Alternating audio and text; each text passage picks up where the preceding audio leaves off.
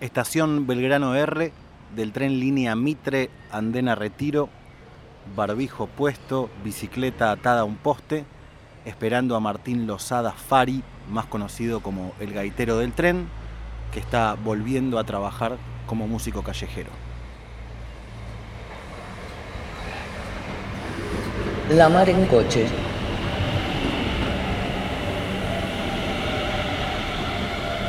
Podcast.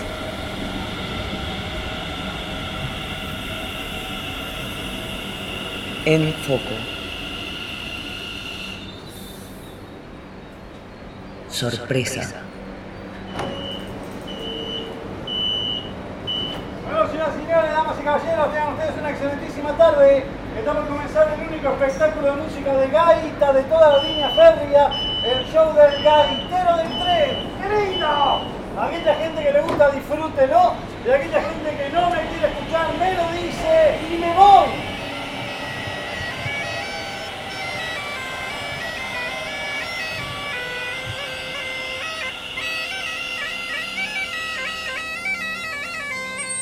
¿Cómo fue tu primer tren en la pandemia, de volver con la gaita a tocar ahí arriba del vagón? Y muy, muy loco. La verdad que fueron nueve, después de nueve meses, yo venía haciendo caso en todo y la verdad que ya me sentí un pelotudo, eh, un, tonto, un por- pero ahora salí con barbijo, con máscara y todo, pero fue muy lindo, porque hubo muy poca gente, eh, porque Mitre ahora está viajando muy poca gente, habrán sido cuatro personas, cinco, pero hice un show como si fuese un obra lleno. Yo tuve la suerte de tocar en obras con Manu Chao y sentí la misma sensación, así que muy, muy feliz. ¿Cómo llegaste en ese momento, Manu Chao? Por una causalidad de la vida. Yo estaba en la séptima convención de Circo y Artes Callejeros Argentina, la convención nacional, la que organiza Chacobachi, y me quebré la gamba. Y íbamos a estar en, adelante de- de- del público haciendo la comitiva de Dichada, una idea de Pablito de, de Circo, Circo Marisco. Y eh, al quebrarme la gamba tuve que estar en el escenario con las tamboro mutanta. Y ahí es donde lo conozco a Manu Chao, yo estaba afinando la gaita, se me acerca el loco en backstage, ¿no? atrás del escenario, se me acerca y me dice, "Uh, ¿es una gaita? Sí, sí. Ah, porque mi mamá, hablando un español perfecto, "Eh, porque mi mamá es de Galicia y esto, ¿lo querés tocar hoy en la noche conmigo? Dale, joya. Y ahí fui. Fue una causalidad de la vida. Si no me hubiese quebrado la gamba, hubiese estado entre el público haciendo esta comitiva de dichada con todos artistas callejeros amigos y de circo, gente de circo. Y, y no, así que fue una causalidad de la vida. Acabas de mencionar como una serie de, de próceres o de cosas muy importantes para el arte callejero. Pienso en el Circo Marisco, pienso en Chacobachi, eh, como emblemáticos un poco de, ese arte. ¿Vos cómo, cómo arrancaste con la gaita y a tocar en la calle? ¿no? Bueno, en la gaita arranqué en el 1995, empecé. Yo cuando empecé a trabajar en el tren no sabía de la existencia ni de Chacobachi, ni de la Convención Argentina de Circo y Artes Callejeros, ni de los mariscos, ni de los ciclos, ni de nadie. Empecé a tocar la gaita en el tren porque empecé tocando en Florida y La Valle. Yo tocaba en Florida y La Valle la gaita, y además de los quilombos que tenía con los colegas, los bailarines de tango, el gitano que muerde vidrio y otra gente más, eh, una vuelta saqué la gaita, volviendo de retiro, en ese momento estaba viviendo en Florida yo, de en retiro hasta Florida saqué la gaita. Hice en un solo viaje la misma guita que hice en cinco horas en Florida y La Valle, la misma, sino un poquito más. Entonces dije, "Buah, esta es la mía, el tren. Y cuando empecé a tocar en el tren, no, no estaba el personaje del gaitero del tren ya eh, consolidado como ahora. Yo me presentaba con mi nombre real y pidiendo permiso y todo eso, hasta que una señora me empezó a decir, ¿por qué no te vas a laburar vos y un montón de improperios, ¿no? que no viene al caso de repetir? Y me bajé, y no tengo problema de reconocer, me bajé llorando, literalmente, me bajé llorando, diciendo, esta mujer no entiende que yo estoy laburando, que estoy queriendo cambiarle la energía a la gente, que estoy tratando de, de hacer algo diferente. Y a partir de ahí nació el gaitero, el que pide permiso antes de tocar, pero desde una postura que si no te importa, está todo bien, me encanta, gracias. Y una muletilla que uso es, sáquense en el odio conmigo. O sea, si no- ahora voy a pasar la gorra y si no pueden colaborar tienen tres opciones. La primera me ignoran por completo y me tiran mala onda. Se sacan todo el odio que tengan conmigo. Toda la gana de matar a alguien se la sacan conmigo, así no se la agarran con sus familias, que no tienen nada que ver con el día de mierda que tuvieron. Entonces a partir de ese encare, eh, literalmente hablando en criollo me chupó un huevo todo. Y a partir de ahí nació el gaitero y, ahí fue arrancó. Ahí arrancó. Una vuelta se me había roto la gaita y salí con títeres también. Me había puesto como una, una ducha, viste, como la ducha con una mochila y ahí tenía el escenario móvil. Y después con la gaita, y en la gaita conocí mil, mil personas, mil historias. Y una vuelta me había separado de la madre de mi hija y estaba viviendo con unos locos que, que tenían perros, que cuidaban perros, ¿viste? Tenían como una guardería canina. Y yo dormía con los perros. Ahí, literalmente. Estaba muy deprimido. Seguía yendo a tocar el tren, pero estaba deprimido, muy deprimido. Entonces los chicos me dicen, che, loco, venite que van a hacer unos muchachos unas funciones ahí en Martínez. Y ahí fui al mítico galpón de Martínez de los ciclos, de Seba Gus y Furman. Y vi el show y me encantó. Y al otro día caí con la gaita. eh, che, quiero hacer algo con ustedes, muchachos. Y ahí arrancamos. Y a Chacobachi lo conocí primero porque salimos los dos en la misma nota de la revista de La Nación. Estábamos en la revista de La Nación y este, dice Artistas a la gorra, el show está por comenzar, una nota del 2001, te estoy hablando. Y entonces no lo conocía a los chicos y después de estar con los ciclos, entré como en las primeras de, lo que es el arte callejero en, en Argentina de circos, porque yo ya venía con los trenes haciendo mi propia historia, ya, ya como el gaitero del tren no le debe nada a nadie, no se inspiró nadie, o sea que no es un hijo bobo de Chacobachi ni, ni de los chicos. Después sí aprendí mucho, estuve con, en la escuela de circo criollo con los hermanos Videla, que en paz descansen los dos, y después eh, trabajé en circo ciclo como músico payaso, porque aparte soy payaso. Y ahí entré en- por las puertas grandes de- de- del, del circo callejero y a, y a hacer funciones en las plazas.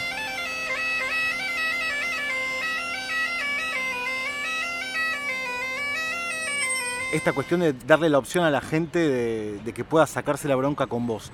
¿Alguien agarra esa opción? Sí. ¿Y cómo absorbes esa energía? Porque no es joda. No, no es joda, eh, no es joda, pero la verdad que si pude superar a mi viejo, la verdad que no, no, me- no me importa nada. Eh, yo durante mucho tiempo pensé que me llamaba Callate, pelotudo, y después me di cuenta que tenía nombre. Pero no, lo que hago es cuando la gente me saca la bronca me siento como espejo. Yo siempre cuando paso la gorra paso un espejo también. Y parece que es chiste, viste, como para que la gente se vea, pero en verdad es mi escudo. El espejo nació a partir de ver tantas caras de odio. Porque hay mucha gente que te odia porque estás haciendo, se te ve feliz. Estás haciendo lo que amás. Eh, yo soy un agradecido de la vida porque puedo vivir de lo que amo. Va, en esta pandemia me mató al medio, me cortó. La sala decir que por suerte existe internet y los vivos y el streaming y, y la verdad que tengo que agradecer mucho a los especsajeros que yo los especsajeros los llamo a los pasajeros transformados en espectadores, que son especsajeros del show del gaitero del tren.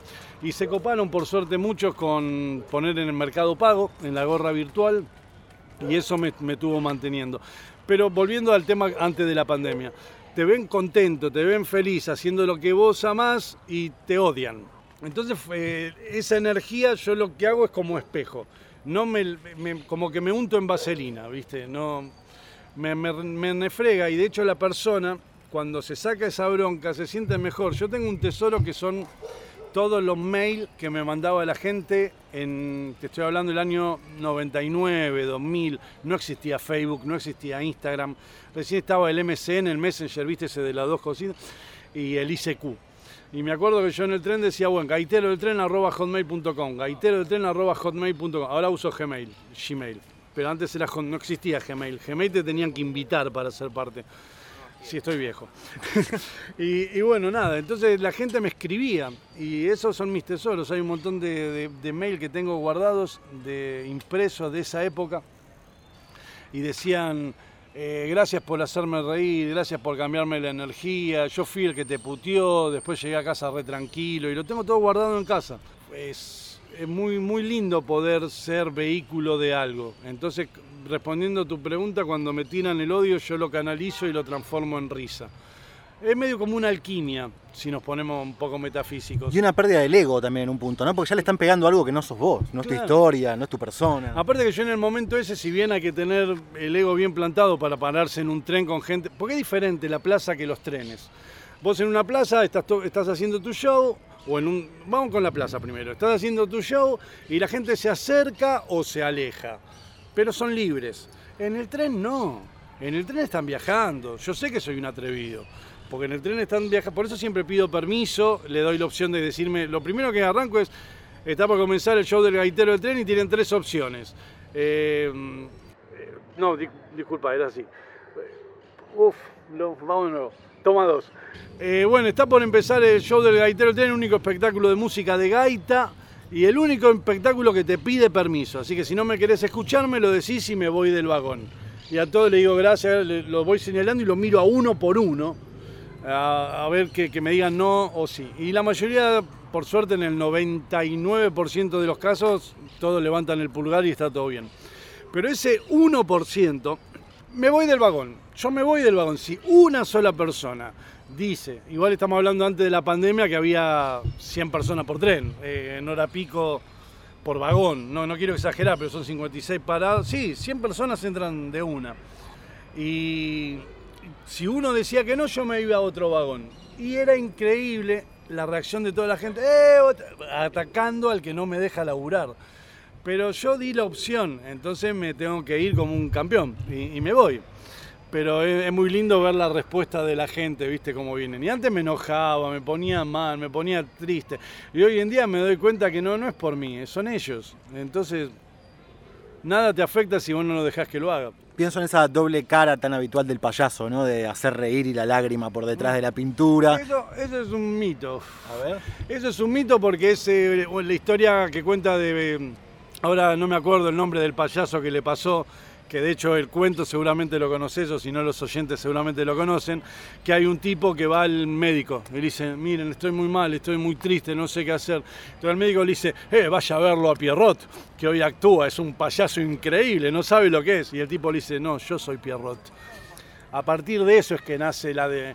Pero ponete a pensar esto, siempre lo decía eso el viejo Videla, que falleció hace poco, un, cha- un chabonazo, tenía 70 años y se hacía la vertical con un dedo en una botella, una maravilla, un tipazo, lleno de historias, era como hablar con Ruggeri, hablar con él, ¿viste? Porque lleno de historias. Y el tipo decía, eso es, así decía, eso es una boludez. Porque nosotros que vivimos de hacer reír, ¿cómo vamos a estar tristes? Pero sí, hay, hay un, hay, un, hay, hay un concepto de que los payasos en verdad somos tristes y, y está esa dualidad. Pero nada, me gusta ba- bajar.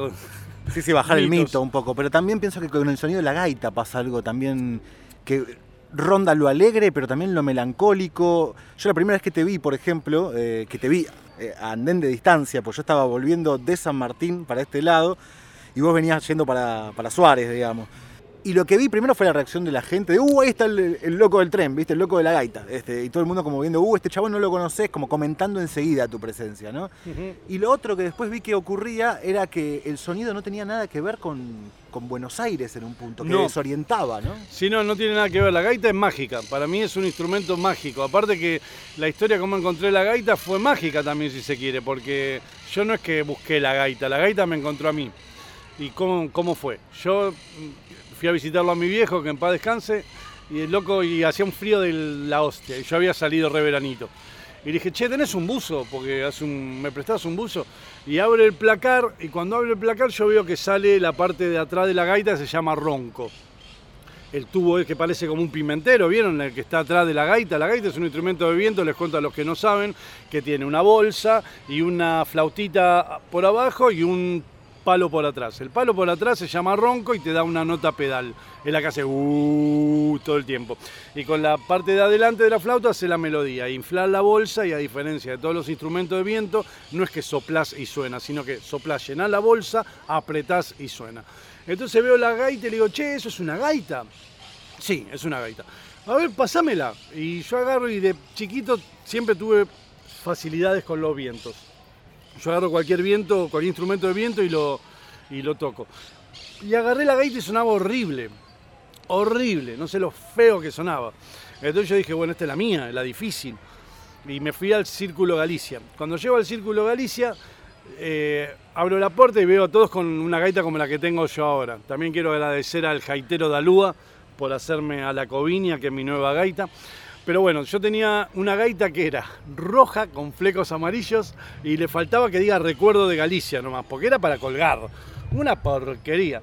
Chiquitita, de goma, una así como una guitarrita de juguete para hacer una, una comparación y abro la puerta y me encuentro a todos con Fender, Gibson.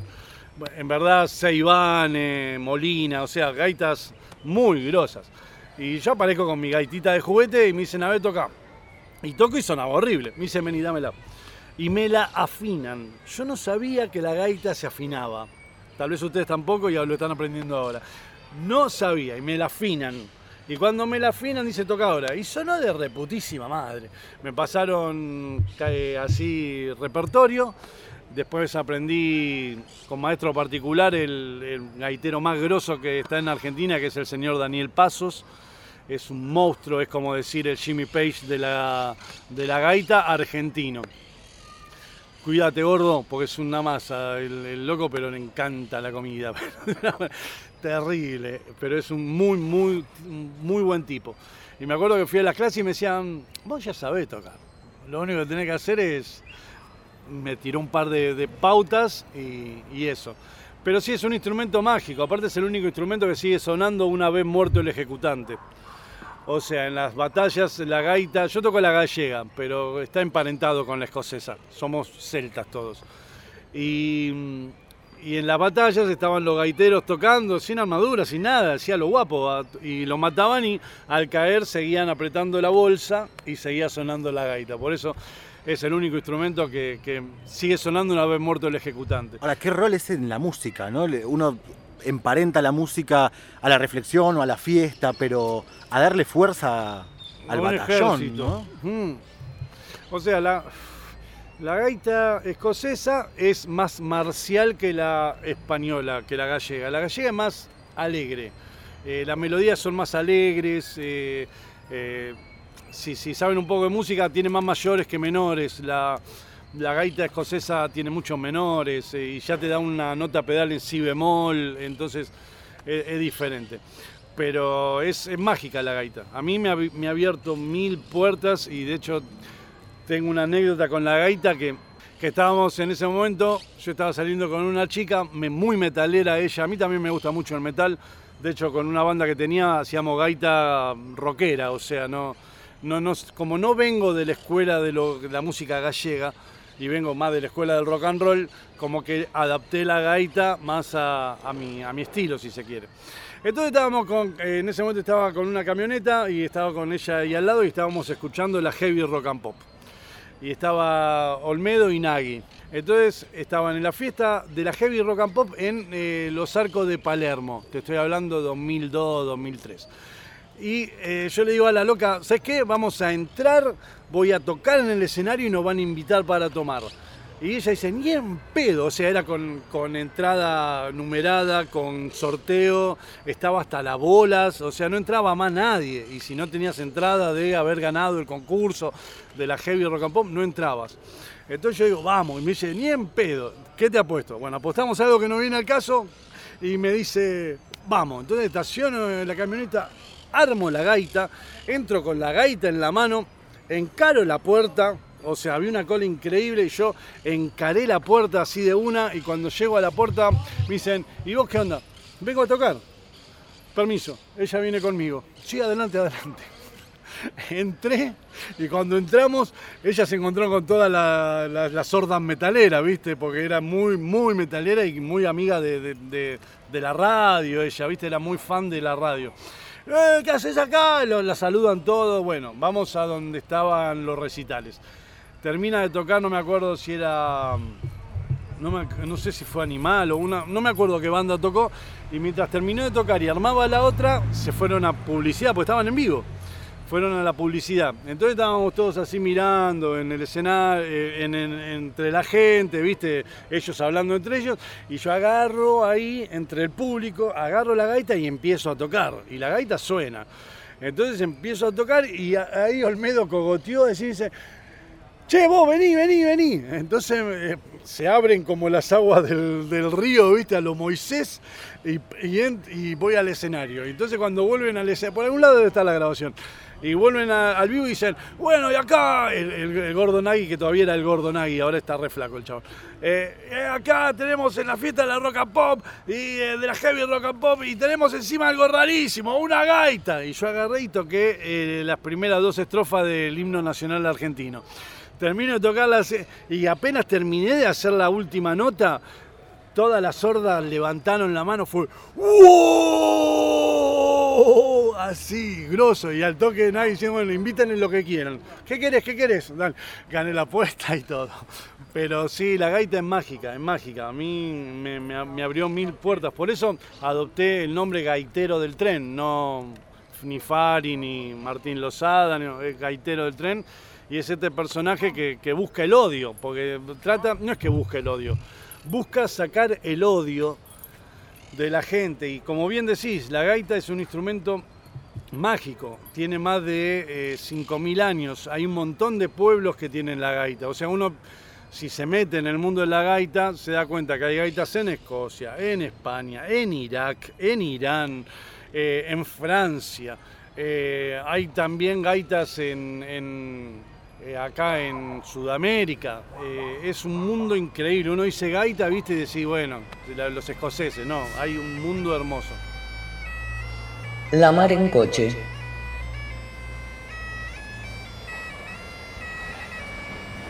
Podcast. Episodio 76. Martín Lozada Fari, gaitero del tren. Recomendaciones elásticas. Llevar solo lo imprescindible. La casa a cuestas. Atacar constantemente todo lo que es necesario para una vida normal y moderna. Ir con cuidado o no ir. Garantizar un abastecimiento efectivo y duradero para toda la tropa.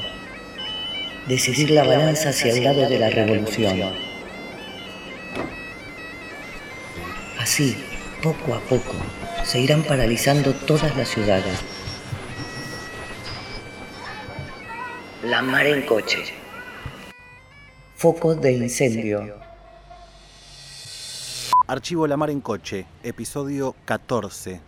Walter Willy Piancioli de Los Tipitos recordando los años como músicos callejeros. Tocar en los colectivos no es una cosa a priori agradable. Al principio nos costó mucho, me acuerdo con Fede, fue la primera vez que salimos, fue Fede y yo, eh, y el primer colectivo lo, pagamos el boleto porque no, no, nos daba, no nos daba para tocar. No, no, nos animamos a pedirle al tipo. Y después de ahí empezamos como a arrancar y a buscarle eso, a encontrar una técnica. Con Raúl me acuerdo que fue una época súper gloriosa, ya nos luqueábamos saco, ¿viste? O como íbamos como más como en un, en un plan de, de, presentar algo más artístico. Y al bondivero le regalábamos una tita o un bonobón cuando nos dejaba subir. Dábamos, dábamos un buen show, me parece. De tres canciones, bastante digno para un bondi.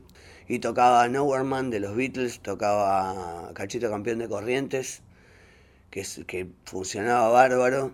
Siempre, siempre era, era, era un, momento, se transformaba en algo grato en un momento de la mañana, me acuerdo, porque salíamos de día a la mañana, porque después de la tarde ensayábamos, entonces íbamos viajando suponete, hasta la sala, una sala que estaba en Castro y San Juan, em, íbamos yendo tocando, tocando el bondi. Y después por ahí a la vuelta a la, tarde salimos otro ratito para hacer una, una, última diferencia. Y de eso vivíamos el día a día, pero con eso garpábamos, bancábamos las casas, todo.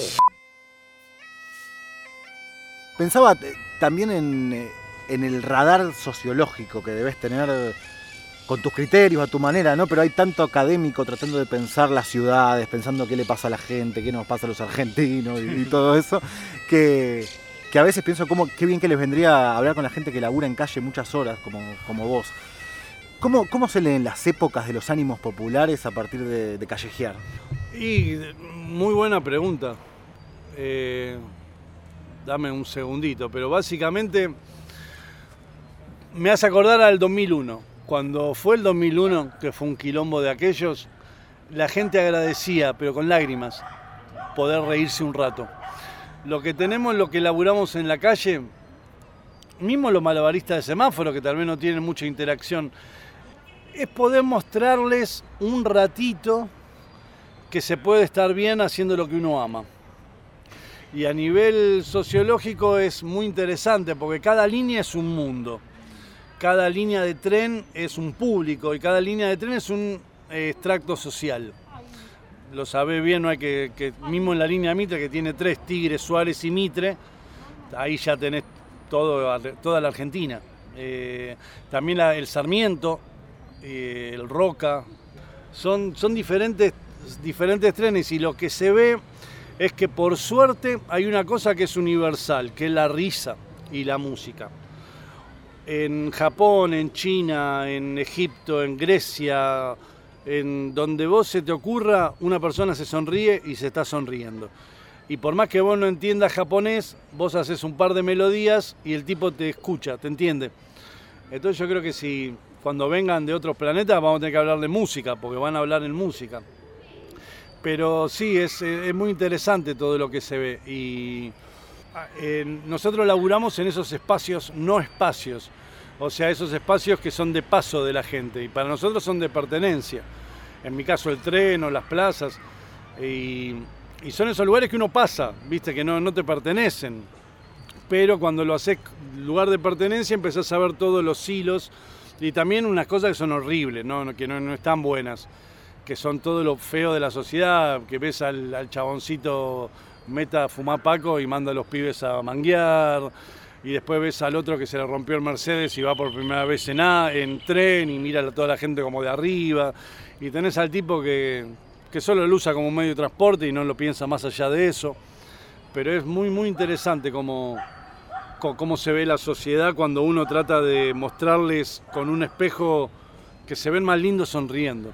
Y después pienso en convivencias, ¿no? Porque una cosa es subir con la alegría, con el arte, con la búsqueda de la risa, también de, la moneda, obviamente pero la convivencia de eso con el pibe que vende media, con la granja de los pibes que venden la media lunita, este, que no es lo mismo cruzarte con un par músico que posiblemente con, esos pibes y esas pibas. ¿Cómo, ¿Cómo, se convive en el tren como espacio de trabajo? Eh, otra buena pregunta. De hecho, ahora hace poco en el Sarmiento hubo un quilombo, creo que se enteraron todos. Y el tren es, no es una mafia porque una mafia es cuando te cobran por tocar o cuando o cuando te apuran. Es, yo lo llamo esto de los lugares de pertenencia que te hablaba antes.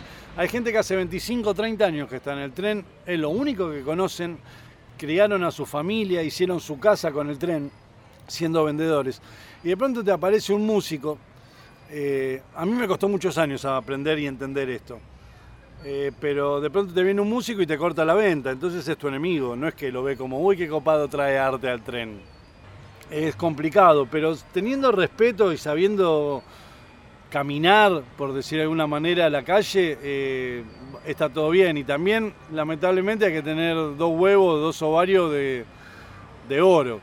Porque a mí cuando empecé a trabajar, vos me ves y no tengo pinta de... No, no es por ser racista ni nada, pero es lo que me tocó al haber nacido. Soy blanquito de ojitos celestes. Entonces cuando estaba en el tren, viste, los muchachos me decían, ¿y vos quién carajo sos? vos no sos de acá. Y era, yo voy a venir a trabajar y te voy a bajar, bajame. Y no bajamos. Y no soy muy chiquitito que digamos y, y me la banqué. O sea, es la parte chota del tren. Por eso hay muchos que dicen, eh, voy a tocar al tren. Tené cuidado, porque somos muy, muy pocos, nos conocemos todos y está muy picante el asunto.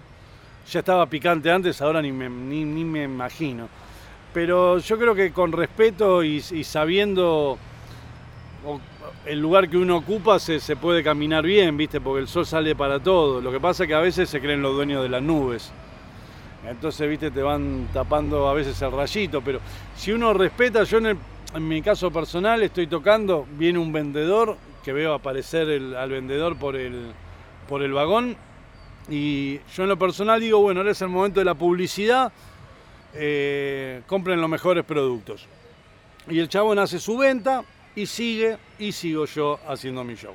Eso me permitió que se den cuenta que respeto, que, que entiendo el derecho de piso y está todo bien, pero hay gente que no lo entiende y empieza, eh, vos, y disculpad lo que voy a decir, pero es así, eh, vos, negro de mierda, ¿qué carajo te crees? ¿El dueño del tren? Y ahí lo agarran y lo cagan a trompadas.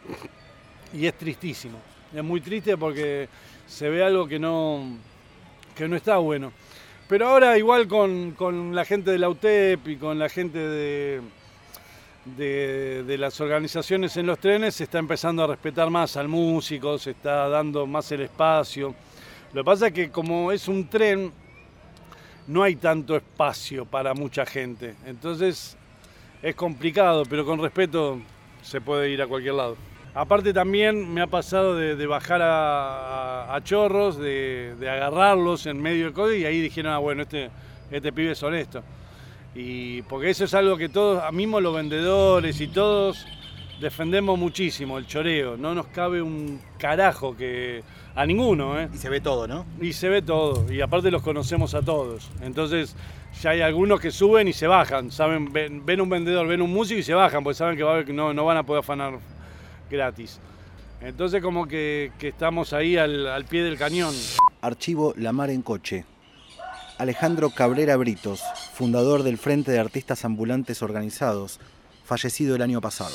¿Qué tal? Muy buenos días. Muchas gracias por el espacio para poder visibilizar esta problemática y esta decisión tan inoportuna del jefe de gobierno de la ciudad, que en un proyecto también quiere desterrar el espacio público de nosotras y nosotros y también de, un montón de personas que lo, lo, utilizan a diario para la economía informal, para una forma informal de trabajo, para la economía popular, para un ingreso, para un poco de dignidad de poder este, diariamente llevarse algo para su casa, ¿no? Por lo menos lo que vemos nosotros, porque parece que ellos entienden la cultura como mercancía. Esto es gravísimo, porque ya se venía haciendo en San Telmo, en otros lugares donde amigos de la policía o de inspectores salían a, hacerse los denunciantes y, bueno, figuraban en una, en un acta contravencional, ahora no va a ser necesario eso. Es todo un, eh, una publicidad política donde vamos a jugar un poco de truco y ajedrez y donde vamos a tratar de salir lo menos embarrados posible. Lamentablemente, ella nos está invitando hace rato al juego sucio, al, monólogo, que esto es gravísimo, a simplemente a, y a penalizar. Todos los años venimos presentando proyectos que los dejan vencer. Este año presentamos el 892 barra 18 eh, y también está vigente la ley 4121 que en su artículo 15 dice claramente que no constituye contravención la actividad de los artistas callejeros salvo contravención pecuniaria. Aporta una forma de ignorancia institucional, por un lado, hacia los actores, es decir, la fuerza pública, pero también este, hay una decisión política de desterrar el espacio público y convertirlo en un espacio de negocios privados. Era un tipazo. Eh, todavía seguimos pensando que lo mataron, más que fue un accidente. Más, de hecho te voy a mostrar algo que no, que no se va a poder ver, ¿no? Pero acá está. Llevas la estampita ahí. Llevo la estampita del arte callejero. El topo protector del arte callejero. Comparte este topo para que los inspectores no te echen, la municipalidad no te multe, la ayuda no te quite los instrumentos. El arte es un derecho de todos y para todas seamos permeables al dolor ajeno. Y el topo era una masa, loco. Pero yo tuve la suerte de conocerlo. Él fue uno de los organizadores de la FAO, del Frente de Artistas Ambulantes Organizados. Hay una organización, ahora, ahora hay una organización, que antes no había porque como que nos dimos cuenta que si, no, si nos organizamos es más jodido que nos jodan, ¿viste? Y sí, el loco era un, gran cuadro, era un gran cuadro. El tipo no había marcha que no esté, era un tipazo, la verdad que se lo llora siempre, porque, porque era un tipazo. Yo la verdad que tuve la suerte de conocerlo, de hablar con él, de... La palabra militar no me gusta, pero de estar con él en las, en las luchas y un, un tipazo, un tipazo.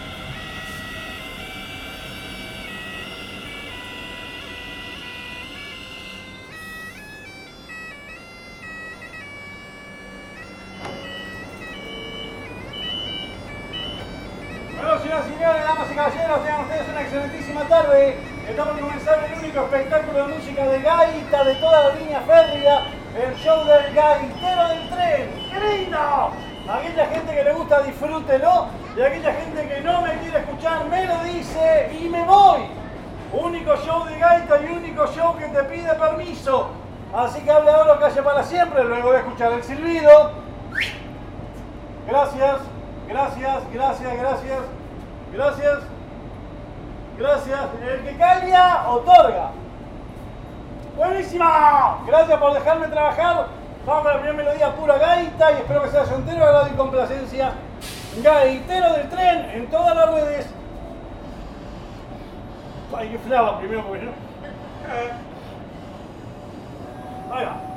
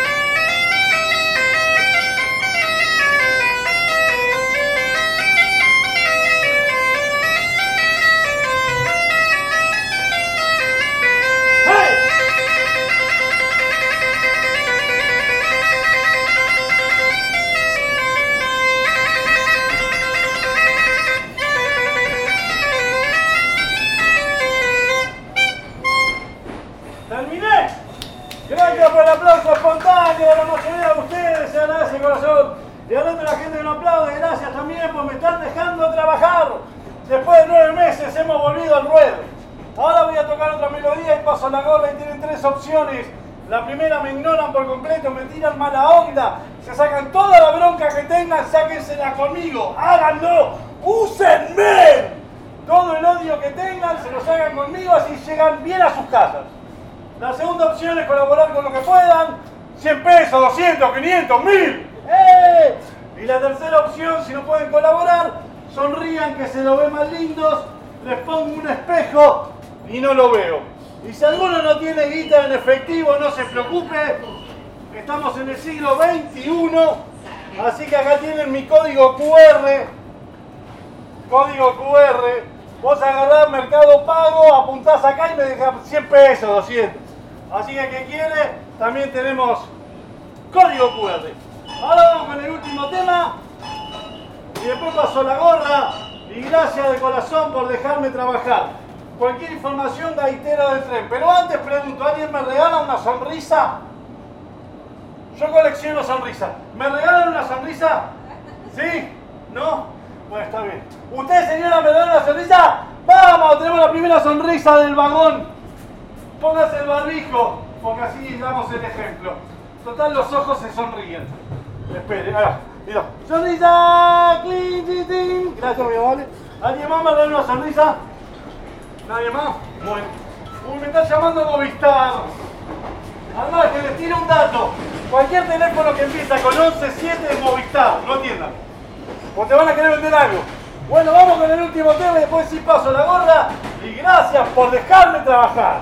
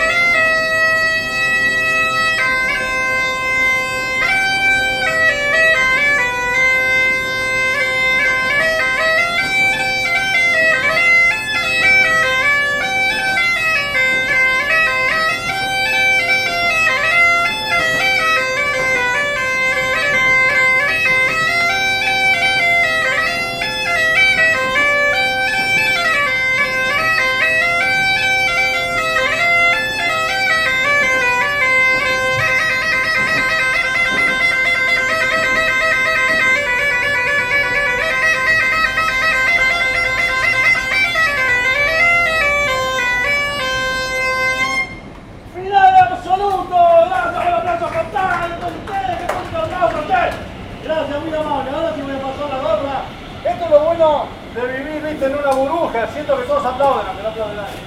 Bueno, ahora sí paso la gorra. Sonrisa. Gracias, mi amor. Qué lindo se te Sonrisa de la gaita, de la gaita. La Mar en Coche somos Maru Balbiuter, Ariel Izajarov, Celina Sereno, Diego Espliar. Locución artística, Carmen Valiero. Episodio 76. El gaitero del tren. Todos los episodios en marencoche.wordpress.com y en Spotify. Quería preguntarte por Martincito también. Vamos, Martincito. ¿Quién es Martincito? Martincito nació en la pandemia. Martincito nació en la pandemia y nació eh, con los vivos. El primer Martincito, Martincito primero, era con la cabeza de la muñeca de mi hija y, Andrelo, un colega de circo y modista, modisto, eh, diseñador de vestuario, me hizo el cuerpito.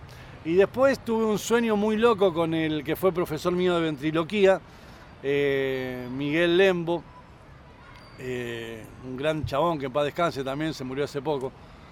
Y soñé con él que me decía, che, tenés que comprar el muñeco a Cecil Charré. Cecil y Tito son... Bueno, Cecil tenía un programa en Canal 7 hace mucho con un perrito.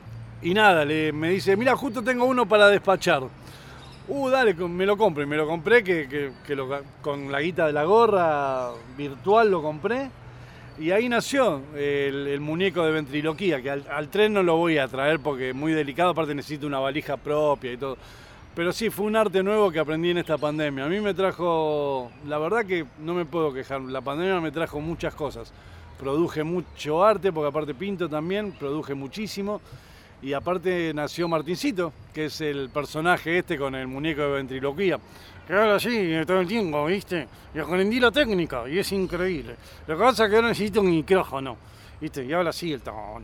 Y es increíble porque aparte yo vivo solo, entonces me la pasaba hablando con Martincito en la pandemia. Así que fue, fue muy divertido. Doy fe que sos ventríloco, digo, porque para la radio es complicado creerte. Claro, porque no me ven, no me ven, pero no, no muevo la boca. no. Igual hoy en día con el es genial para hacer ventrílogo porque con el barbijo está joya.